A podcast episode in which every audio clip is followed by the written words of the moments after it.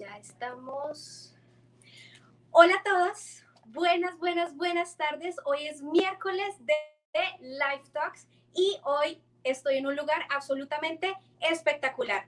El equipo del World Meetings Forum viajó el lunes a Los Cabos, nuestro próximo destino anfitrión, y hoy tengo el privilegio de estar en la Master Suite de nuestro hotel sede oficial el Hotel Paradisus Los Cabos. Acá me encuentro en la habitación de esta maravillosa suite y estamos felices de estar acá. Esta semana estuvimos preparando y trabajando con el equipo los últimos detalles para nuestro evento y bueno, lo que se viene va a estar absolutamente espectacular.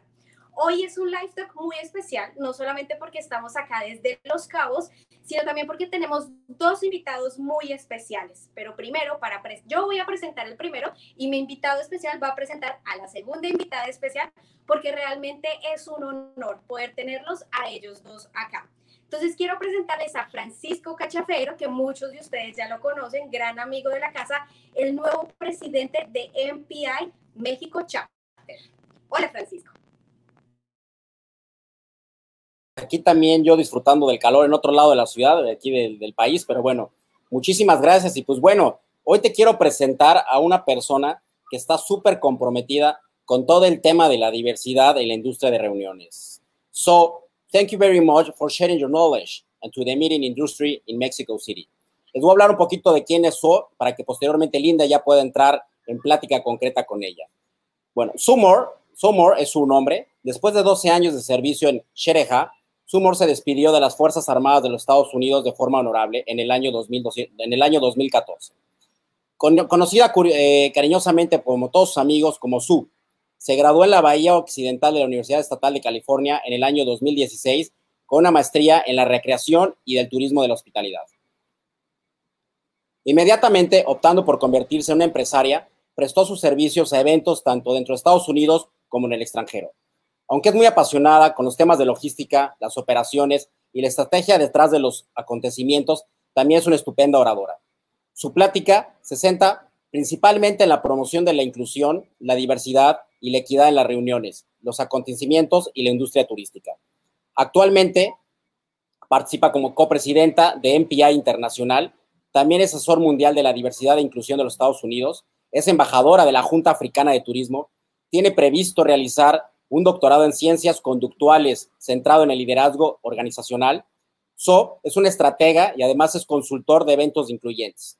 Su pasión es trabajar con profesionales, asociando el alto nivel para influir en su representación del liderazgo, en la diversidad de proveedores y eliminar las barreras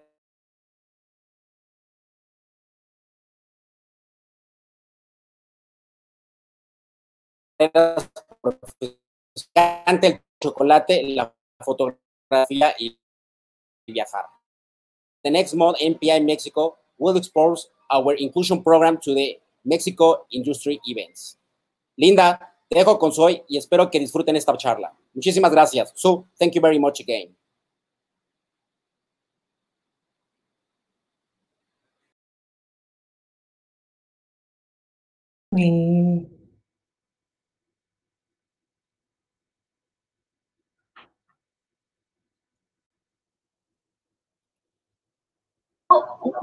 Okay, so now it's the two of us.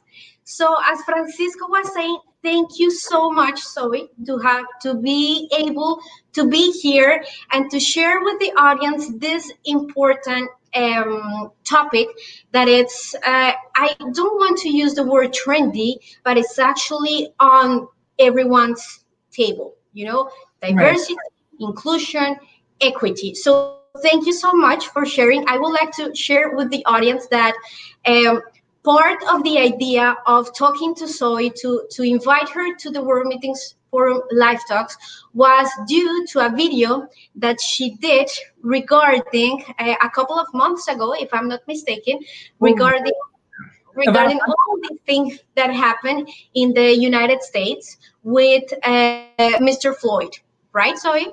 Right. Yeah, we were we're, currently, I sit as the co-chair of MPI's Global Diversity and Inclusion Advisory Committee, and one of the asks from senior leadership was to address you know, current events that were happening globally with protests, with the murder of George Floyd and other individuals, Ahmaud Arbery, Breonna Taylor.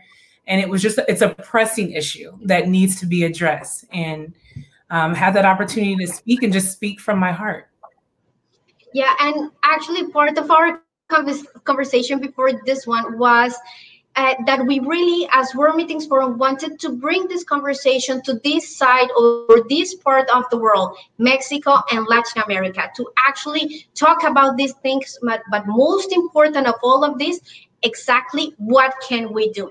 But before we, we go into that, I really want to ask you, why did you become an advocate for all of for these matters? What's what's the story behind this? Wow. So, I mean, see, I was born in 1980, so the story is long, but I won't uh-huh. stop there. Um, it really started in the military. I was in the U.S. Army. I turned 21 in the U.S. Army, and I got voluntold, kind of a mix between volunteering and being told to do something. I became an equal opportunity representative. Um, I think, you know, just by nature as a Black woman, uh, growing up from elementary into the army, many times I'd experienced discrimination and, and, bigotry and racism.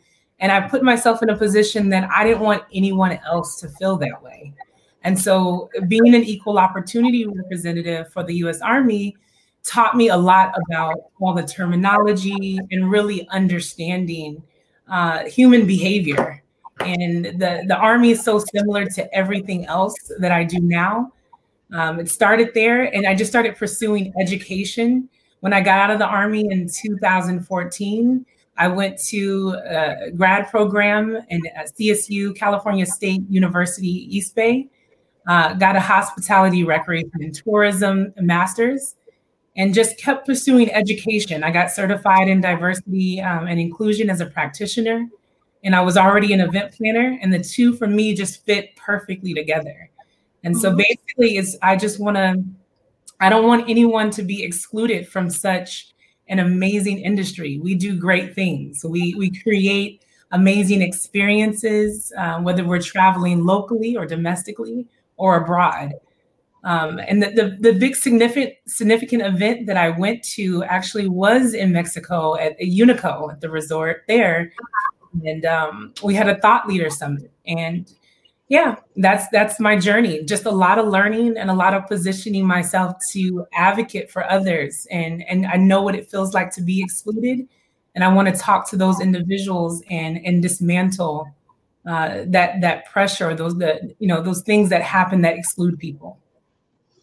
That's fantastic. So so tell me so why do you think and actually to address the title of this live talks Mm-hmm. Why do you think it's important that we, as the meetings industry, talk about this, about diversity, about equity, about inclusion? Why do you think it's important?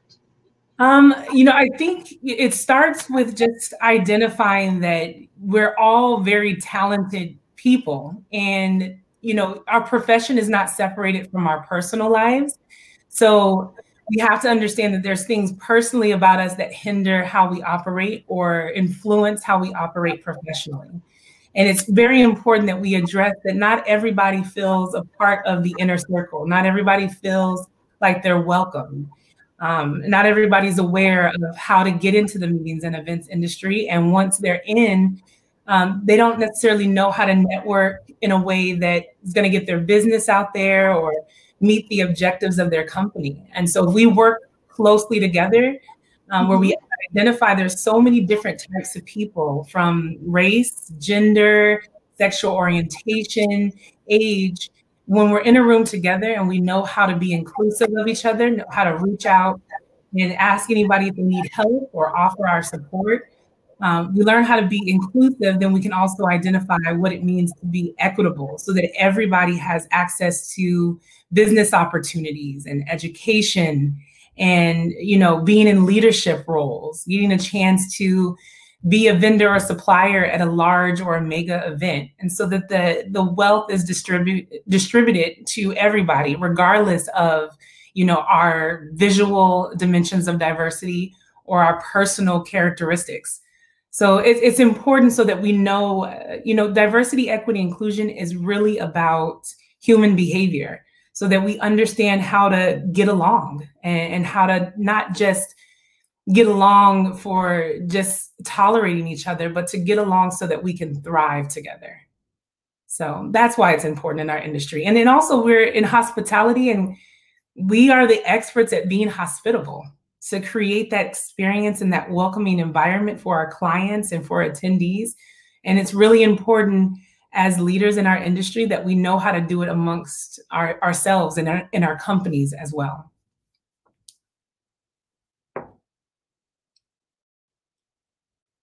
So, Linda, I could keep going. I see there's questions in the the comments and the the the chat room.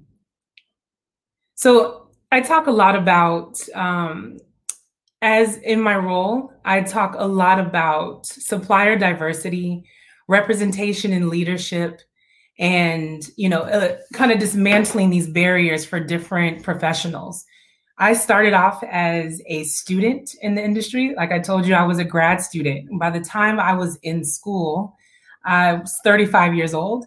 And I go to a large industry showcase, super excited as a student, but my badge said student. And I, I look young, uh, you know, so I'm walking in and I'm amongst a lot of different sales representatives. But at the time, I didn't know they were sales representatives. I was told to come with my resume and get a job. And as I navigated around the trade show, not a lot of people interacted with me. Um, and I, I, had a lot of confidence to go to a, a member of MPI and kind of ask why I was having this problem. And the big part of the problem was a lot of the representatives, a lot of the members of MPI that were there were there to meet a quota. They had business to conduct. And as a student, they they weren't HR, they weren't the hiring managers. And we had to communication was important. So once I understood what their objective was, I just wanted to go listen and move about the space. But then I also wanted to educate the members and those sales representatives that succession planning is super important. So if you talk to me as a student, if you include me into the industry now, then I could be the the potential salesperson in your position. I mm-hmm. could, you could teach me, you could train me. And so, yeah, it, it's super important that people understand that everybody that you speak to is of value to you, even if you're not familiar with what they do or they they don't have something to offer you. It's not always about what you can get from somebody, but it's an exchange, and that's what relationships are about. Yeah, and adding adding to that, I believe it's important the trust that mm-hmm. you have into the, the, the other and the the value the added value that comes with diversity you know yep. um, uh, i had the opportunity uh, uh, once that to be part of an alliance of cities that mm-hmm. were cities from all around the world you know there right. was tokyo there was dubai there was berlin copenhagen edinburgh houston um, and one of the key factors that we that we recognized that made us strong as an alliance was mm-hmm. the diversity because we have totally totally different cultures ways of doing business that can actually make something different. So i believe that that's very very important because that would lead to added value and eventually would would lead you to something different that you can offer to to your final client Absolutely. There's there's so many studies that support exactly what you're saying. And it's in regards to when you have the boardroom and there's so many people of different backgrounds and dimensions at that boardroom table. And when you have this mission that you're trying to accomplish, which in our case is an event, right? Or an experience that we're creating. When you have those different perspectives in the room because they have different lived experiences, different ages, different uh, ways that they operate, different languages, uh, different foods. Everybody's going to bring that perspective. And that event, data has supported it that says uh, a, a diverse team produces better events 87% of the time like hands down. And then the more diverse your vendors and suppliers are, they not only meet the standards of your clients. They exceed these standards because they think of things that homogenous team where everybody's the exact same doesn't think about, you know. And so if we intentionally include uh, diversity at our at our team, just starting with our team, our clients are going to be like, hmm, I want to hire you again. You thought of everything, you know, down to the details. You thought about my wife, you thought about my daughter, you thought about my husband, you know, you thought about every aspect of my experience. And that's key. That's why diversity really matters in our industry. Totally. I want to ask you something. Mm-hmm. Do you think there is discrimination in our industry besides from, you know, you were talking about the students, but beyond that, you know, being women, being black, being for in the case of us, uh, Latin Americans. I don't know. How, how do you feel about that? I think when answering those questions, the first thing that I like to do, and we had a conversation before we went live about direct translation, you know, Spanish to English, and I am going to learn Spanish. That's my one number one goal. Uh, but when when having these conversations, we have to define the terms. So to discriminate against somebody, to exclude them based on an identity, uh, a social identifier is one. There's bigotry and then there's racism, right? And so when we understand the definition of the terms, then we can have a better conversation. So I was discriminated against because I was a student, right? I didn't I didn't meet the certain standards that a salesperson was looking for. I wasn't of value to that person. So they decided to remove me from, you know, their purview, their site, and not talk to me, not engage me. So the answer is yes. You know, um, something that we always say in our industry uh, is we have a lot of clicks in our industry. You know, salespeople hang with the salespeople, and suppliers hang with suppliers, planners. You know, you know that feeling when we're on the trade show floor. It's like, oh, here comes another supplier. Like uh, the planners are running around the floor, like, please, I don't want to be sold to, right? Um, mm-hmm. we we see that as something that can be fun and and we can laugh about it. But there are people who feel excluded when that happens because maybe they just want to connect and make friends and they don't have a business quota to meet or they're just trying to learn. And so we have to kind of, in a sense, it's physical. We cross our hands, you know, like we're not going to talk to somebody. We have to be more open and invite, you know, different people into our circles.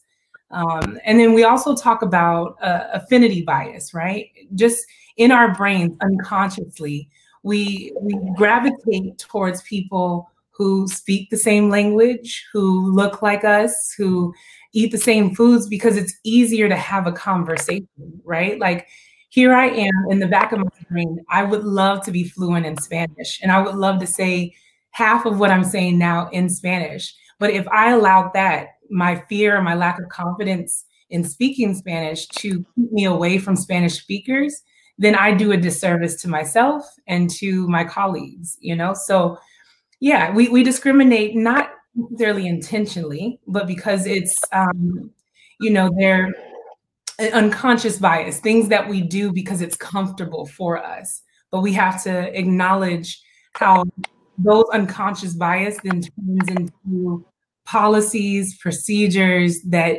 hinder certain people from entering our workforce or our company or into our event and, and hinder people from feeling welcome.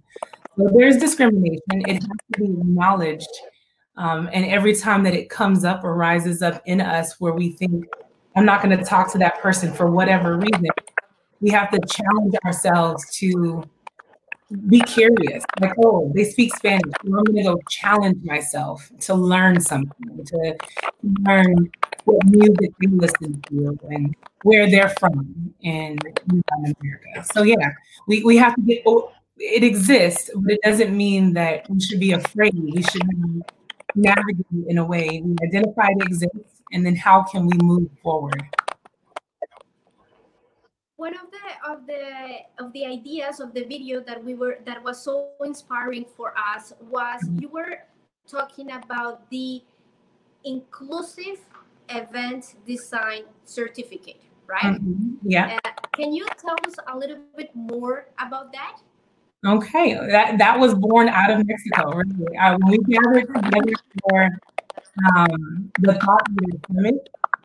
It really was um, a group of professors, event professionals, um, a whole group of industry leaders gathering together to discuss the value of inclusion, uh, diversity, and equity in our industry. And so the certificate came together and is now taught by Antoine Small, who is the um, immediate co immediate past co-chair. I'm going to call him an IPC, the immediate past co-chair or the chair of the uh, Diversity, Equity, and Inclusion um, Advisory Committee, the role that I sit in now. And it's a certificate with its objective is to get us as professionals to start thinking about how to make sure that our events are welcoming from the moment we are curating it, organizing it, all the way to execute it. From registration, when different dimensions of diversity are in the and so welcome. And so the primary example that I use um, is to talk about someone who is um, ADA, you know, in a wheelchair. And so if someone is, Linda, do you hear the typing? Do you hear the typing? Yes. Okay. Okay, let me just check what's. I just don't know. Sorry, these are some of the challenges of No, live, no worry. but just let me check. Dun, dun, dun. Can you hear me better? I can hear you better. That's perfect. Okay, let's Yeah. continue. I'm going to mute myself just for a while, and then I don't wanna I don't wanna lose the the idea. Okay, Please no worries. So, um, you know, when Antoine is is teaching, we definitely one want the class to be longer because he's so good at what he does. But one of the examples that I use is, you know, for ADA, um, the American Disability Act that we have here, and I'm sure you're familiar with it being a member of MPI and being in the industry. And so, if someone is wheelchair bound and you have to design an event um, for someone, we we know what it is to be compliant. We know what it is to have a certain width for aisles and make sure tables are are there. Um, make sure you know there's chairs. Make sure there's facilities. Um, we're compliant, and that means that we're abiding by a law. But what we're trying to do with the inclusive event design certificate, what Antoine really focuses on is how to be compassionate, how to make sure that someone who is of different ability not only can move throughout the space, but they feel welcomed and they feel included, right? There's activations. If you have a two level event, that all the fun and exciting activations are not just on the second floor, that they're dispersed throughout the venue, that food tables are low enough that a, a wheelchair um, can approach comfortably to access food, that if you have a buffet, remember that someone has to take their plate to a table and what mobility looks like how far in between are is the general session from the breakout room. So being compassionate to consider all those elements to make sure that someone who has uh, accessibility differences um, feels welcomed that that is our goal so we think about every stakeholder and when you are, or when you become an inclusive event design uh, agent, uh, you get certified. It means that now your your mind is thinking inclusively. And one of our speakers at the Thought Leader Summit, Paula Sotnick, um, said you become an inclusion agent, and that's someone who is a thought leader in the space of diversity, equity, and inclusion. That you're starting to think about all the different stakeholders um, and, and how you can create a a, a great experience, a memorable experience for them. So that that is the end goal, is to get you thinking along those lines. Sure. You know, I, I didn't mention, but we as a World Meeting, as the World Meetings Forum, we have our World Meetings Forum Foundation that Mhm. It's I if I'm not mistaken, and if Rafael is connected, it's going to be two years since uh, Rafael founded, and the purpose of this foundation is to include people with disabilities into the meetings industry. And two years from right now, from where we started, actually, the process has been amazing. We have a lot of meeting planners, Mexican meeting planners, that have been able to make this inclusions into their events. And of course we as a world meetings forum we do inclusion through the foundation. We did we do it here in mexico. Uh, okay rafael is saying here that it, it was three years ago. Wow time flies. Mm-hmm. um, and we have been able to do inclusion here in los cabos for our world meetings forum. And last year we have our first international experience doing inclusion in costa rica. So right. that that has been a, a, great great great initiative. And actually a lot of uh, meeting planners have joined the initiative. So i think that with this certificate actually i believe this is going to push a little bit more this sense of being inclusive and giving opportunities to everyone yeah i think and the reason why i use that example is because we're so familiar with ADA compliance. And, and so adding beyond compliance and becoming compassionate, we want to apply that same thinking uh, to every other dimension. And in current events, we're talking about race, right? And so there are people who maybe they're not physically, uh, uh, you know, different ability, but it's skin color, right? And we want to think about how do we, or in what ways do individuals uh, who are darker skin, who are of a different race, ethnicity, how they're treated when they're in the event. You know, is that event um, marketed towards that that community?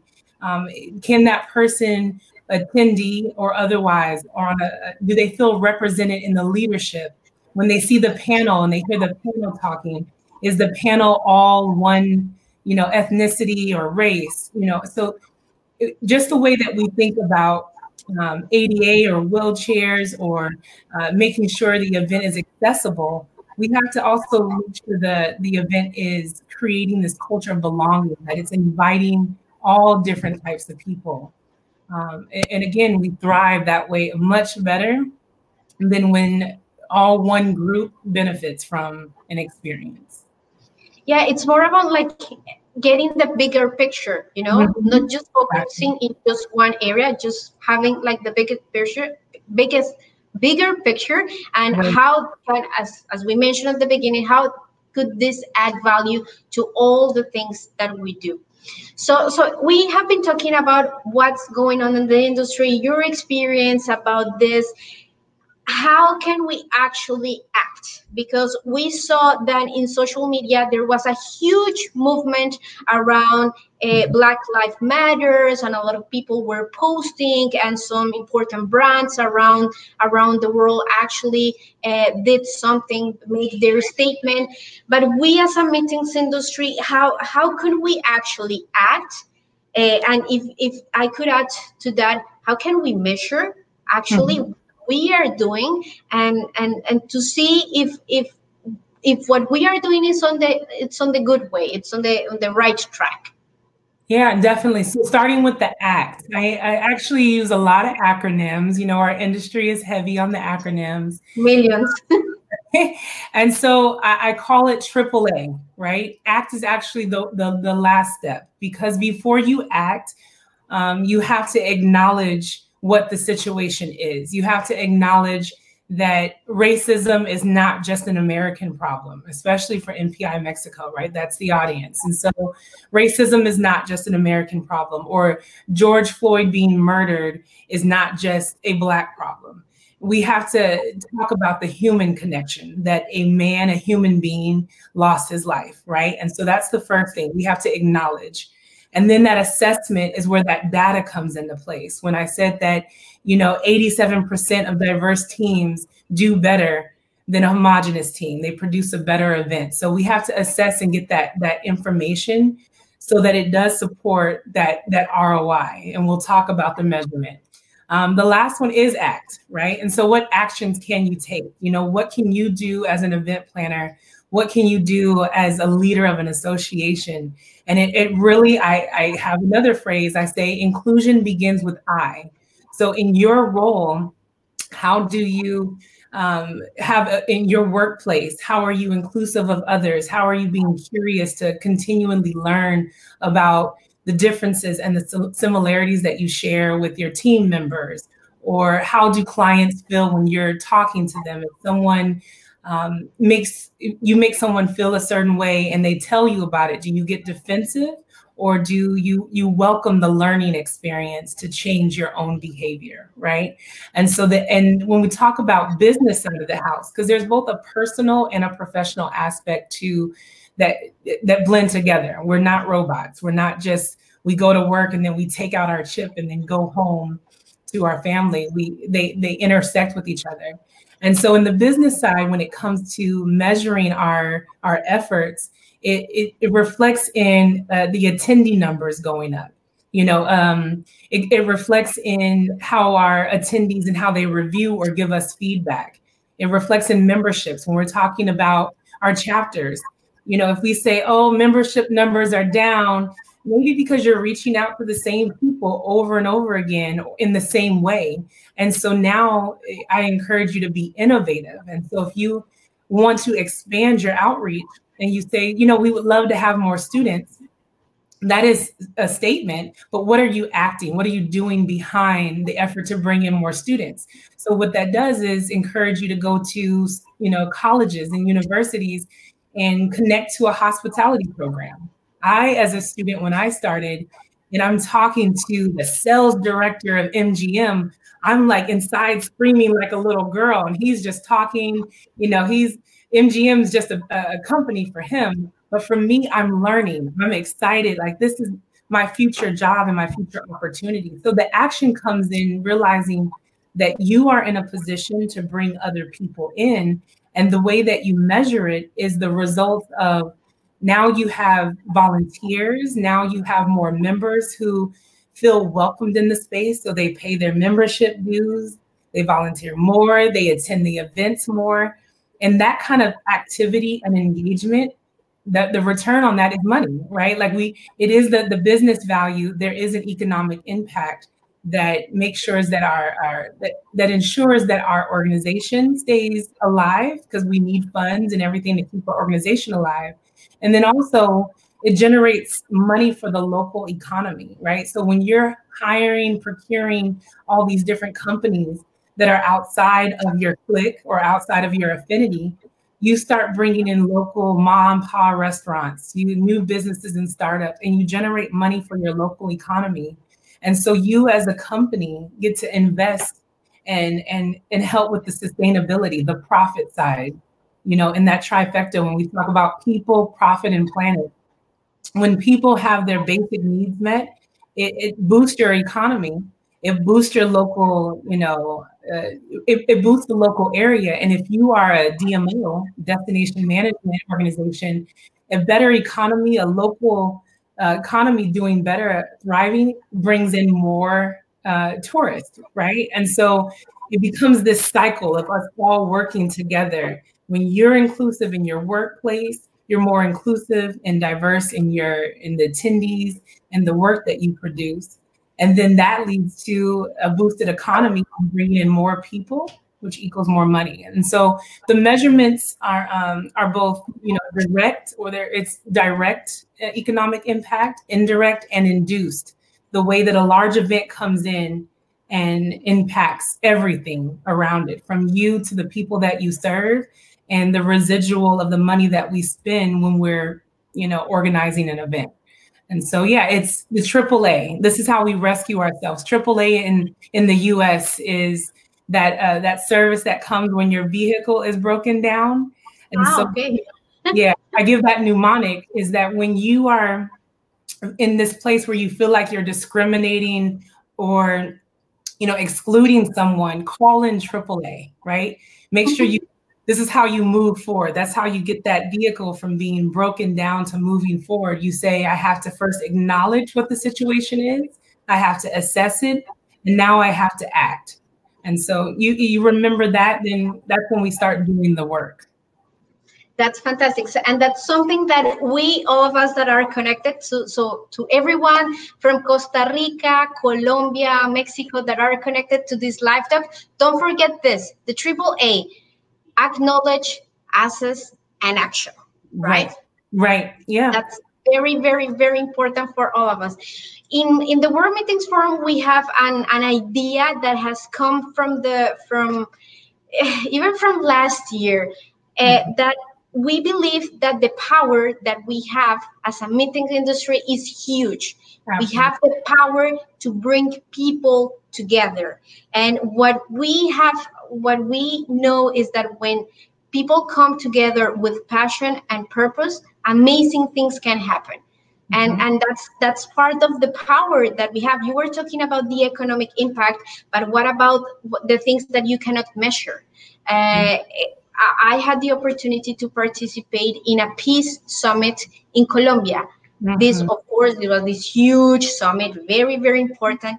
But the, the non tangible impacts of this summit were absolutely amazing in the communities, in the people that attended, the, the, even the, the, the change of the mindset of people mm-hmm. that attended regarding peace, regarding how do you build a, bis- a, a peace process, uh, what's behind that, and that's something that actually was only able to happen through an event so that was an, an incredible experience so i really really want to to learn to to don't forget that acknowledge asset and act yeah. right yeah, there. Um, what you're talking about too, when you said the things that don't feel measurable, right?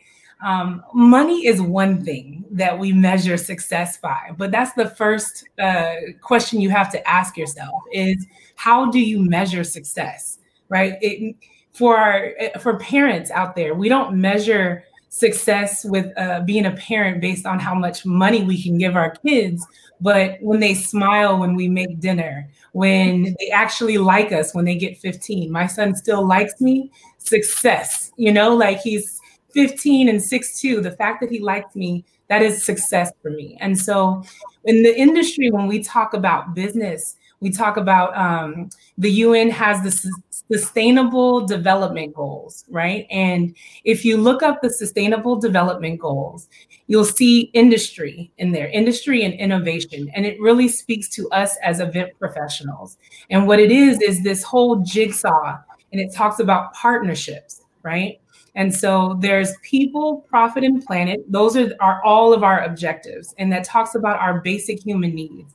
We are seeking housing, healthcare, and employment, right? So we we have a we play a huge role in that employment. We can employ a workforce excuse me, they say that with one event, now hear this. Okay, so one event with 43 attendees can create seven jobs.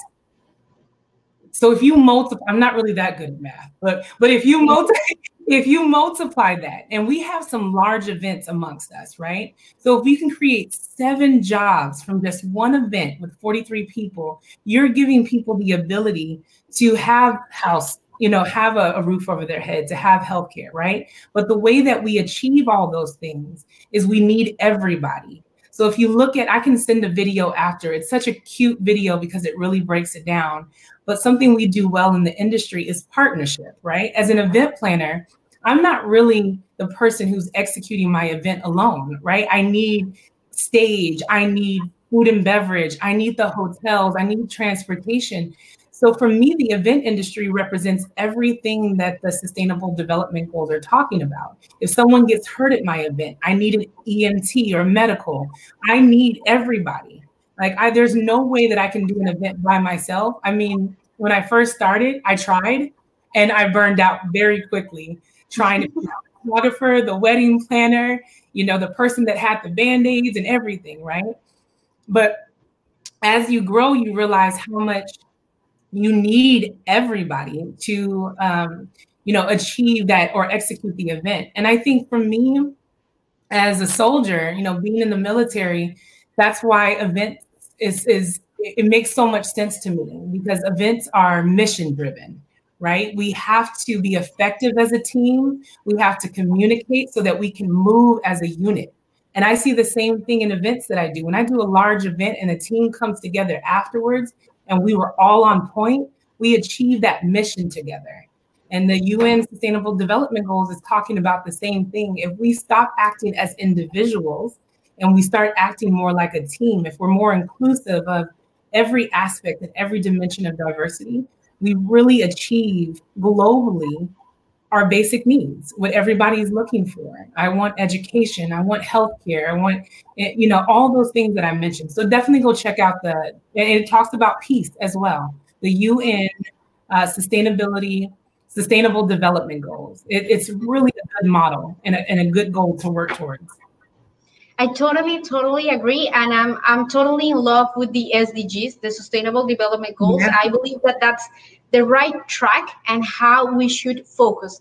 We are approaching the end of this live talk, so if you would like to share something else like that, small takeaway for all of uh, all of our audience to take home with them, besides the AAA that I loved and seeing an event as a mission. What's the purpose behind that? Is there anything else that you would like to add to close this beautiful conversation? Yeah, definitely. I think, you know, I, I, I don't want people to feel overwhelmed by, you know, getting towards these goals, right? There's a lot of things that we do have to acknowledge, right? There is data that's needed to assess, but how can we act now?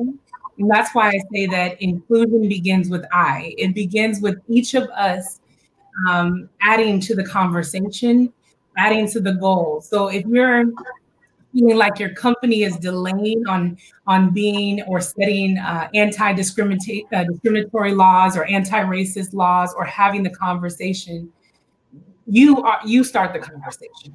If there's someone who is not included, you include them. If there's someone on your team that has a challenge, you help them. You create the environment and it becomes infectious right? And so inclusion starts with I. Do the work that you need to do personally, and then I promise you, you'll do better professionally, and it will help our whole industry uh, do better. And like we say at MPI, because when we meet, we change the world. I to- I totally agree with you. I love that inclusion start starts with I. La inclusión empieza con yo. Con, Entonces, ¿qué vamos a hacer nosotros para poder hacer esto incluyente? So, thank you so much, Zoe. This has been a beautiful, beautiful conversation. Uh, learning a lot, a lot of new powerful ideas for us to take home, to reflect, and to see with all this that we are facing right now. I think that inclusion, diversity, equity is part of the new normal, that we need to adapt it. We need to put it into the table. We need to start making our strategies around that because this will give us added value for the future and so on. So thank you so much, Zoe, for your time. Can you help me with one last thing? You said you would help sure. me with my Spanish, right? So I say, um, cuando la exclusión es inclusión, el, inclusión uh-huh. uh, el comportamiento, yes, uh, la diversidad será uh-huh. el resultado. Well, we are in the right track. Sorry. Okay, okay. Okay. So how how close it when inclusion is the behavior diversity will be the result. Cuando la inclusión es el comportamiento, la diversidad será el resultado. Resultado. Wonderful, wonderful, wonderful way to close this. Yes, we're getting there. Thank you so, so much, Zoe. Thank you, everyone. Sorry, I'm, I'm mixing up the languages in my head.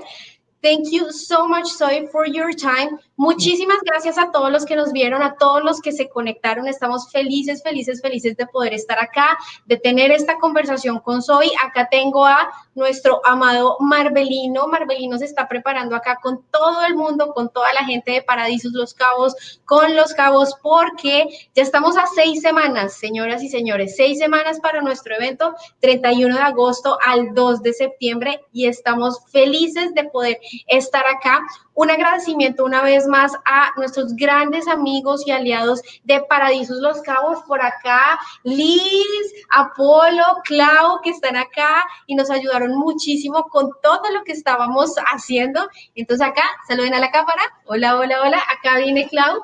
Muchísimas, muchísimas gracias por todo. The Paradisos team, sorry, that help us out with all this transmission live. So Thank you so much, Zoe. I hope to see you soon face to face, or if not, any virtual world. We have uh, some do's to do's, sharing songs and so on, so you can start learning and speaking more Spanish. Y para toda nuestra audiencia, muchísimas, muchísimas gracias. No se les olvide, todos nuestros live talks quedan en el podcast, después los subimos a YouTube y para que los compartan. Este es un tema demasiado importante porque tenemos que tomar acción como organizaciones y como individuos. Entonces acá, desde Paradiso Los Cabos, nos despedimos con Marvelino y con todo el equipo. Muchísimas gracias. Thank you so much, Soy.